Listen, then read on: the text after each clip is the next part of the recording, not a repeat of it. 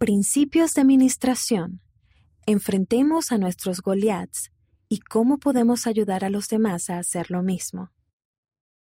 Antes de la pandemia del COVID-19, el presidente Russell M. Nelson dijo, En los días futuros, no será posible sobrevivir espiritualmente sin la influencia guiadora, orientadora, consoladora y constante del Espíritu Santo. Bárbara había vivido en un nuevo barrio por solo unos meses cuando comenzó la pandemia. Al igual que otras personas, descubrió que sus planes habían quedado trastocados por completo. Pensaba que conocer a nuevos amigos sería una experiencia maravillosa, pero en vez de ello se convirtió en una lucha. Durante la época de aislamiento, los métodos de administración tuvieron que cambiar. No tuvo muchas oportunidades de conocer a los miembros de su nuevo barrio, por lo que se preguntaba ¿Cómo visito, sirvo, ayudo y amo a las hermanas si no es posible visitarlas? Incluso enviar un mensaje de texto es difícil cuando las hermanas no reconocen mi nombre o número porque soy nueva. Le pareció aún más importante orar y escuchar las impresiones en tales circunstancias.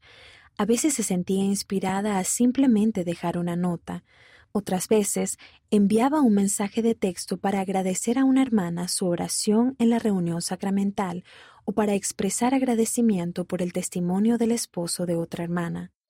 Alguna que otra visita con distanciamiento social en el pórtico de alguien le ayudaba a satisfacer su necesidad de ver y hablar en persona. Una impresión la llevó a pensar en un plato reconfortante y delicioso de sopa de calabaza, así que entregó la receta y una calabaza. No era como había esperado que las cosas salieran cuando se mudó.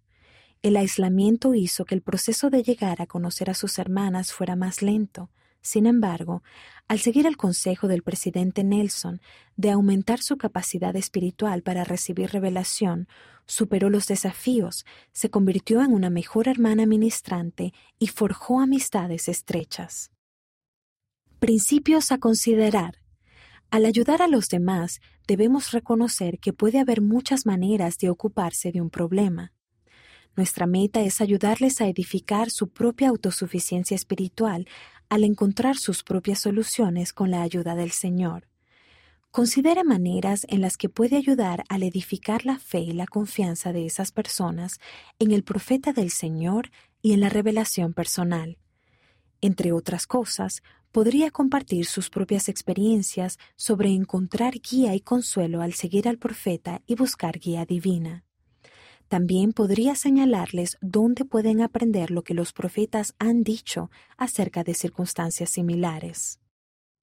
¿Cómo hacer frente a los gigantes?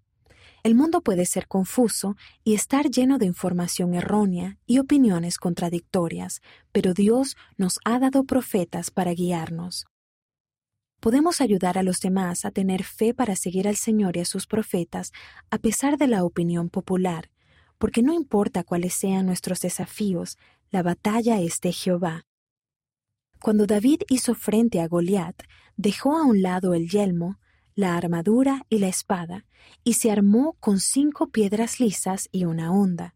Aparentemente, desprotegido y vulnerable, David pudo derrotar al gigante con solo su onda y su fe en Dios.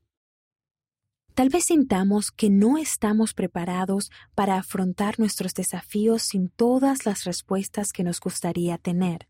Sin embargo, si tenemos la fe para seguir adelante con las pocas piedras lisas que tenemos, eso será suficiente para que el Señor pueda llevar a cabo su obra. ¿Qué podemos hacer?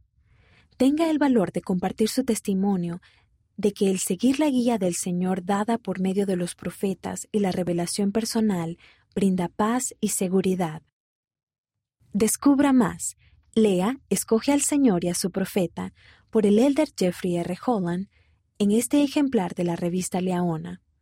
El presidente Dallin H. Oaks enseña cómo, en tiempos de dificultades, podemos ser de buen ánimo aprenda acerca de la función del profeta de Dios por el elder Neil L. Anderson.